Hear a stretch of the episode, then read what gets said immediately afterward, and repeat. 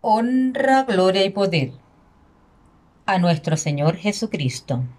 Amados amigos, amados oyentes, amados hermanos, intentando pagar un pasaje de partida. ¿Cuántas son las veces que nuestras mentes trae el pensamiento, quiero irme de aquí?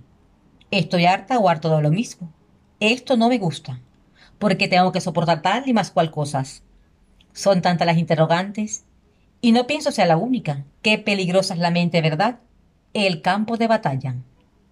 Cómo nuestros pensamientos nos aniquilan, nos agotan, dejándonos muchas veces nulos y confusos. Con pocas palabras, queremos huir del compromiso e ir en dirección contraria de lo que Dios sabe que es lo mejor para nosotros. Huir del mismo Dios Padre. Qué absurdo, ¿verdad? Acércate. Acércate conmigo hasta el profeta Jonás y en el capítulo 1, en el versículo 3, dice la palabra del Señor. Y Jonás se levantó para huir de la presencia de Jehová a Tarsis. Y descendió a Jope, y hay una nave que partía para Tarsis. Y pagando su pasaje, entró en ella para irse con ellos a Tarsis, lejos de la presencia de Jehová. Jonás se levantó para huir.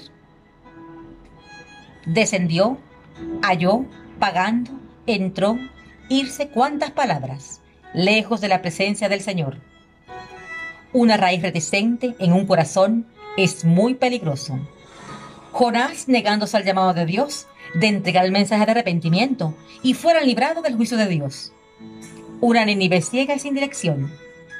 No seamos un Jonás y perdamos el privilegio de asociarnos con Dios y por lo general nuestras decisiones sin la guía de Dios daña a más personas de las que imaginamos. Perdemos la integridad y así como la confianza y nos endurece e insensibiliza ante las tragedias que podemos causar a otros. Pero acerquémonos un poco más hasta el libro de las alabanzas y en el Salmo 139, en el versículo 7, habla la palabra del Señor. ¿A dónde mire de tu espíritu? ¿Y a dónde iré de tu presencia? ¿A dónde iré de tu presencia? No podemos escondernos como cuando éramos pequeños, como aquel juego al escondite. Cerraba los ojos, otro contaba, nos escondíamos y a jugar. Dios no está jugando a ser Dios. Eres un Padre amoroso y ese amor le hace ser paciente. Pero si tienes un llamado un llamado de Dios, no intentes pagar un pasaje de partida e ir en dirección contraria. No podemos escapar de la presencia de Jehová. Dios tiene el plan perfecto y se llama Jesucristo, nuestro Señor y Salvador. Aleluya.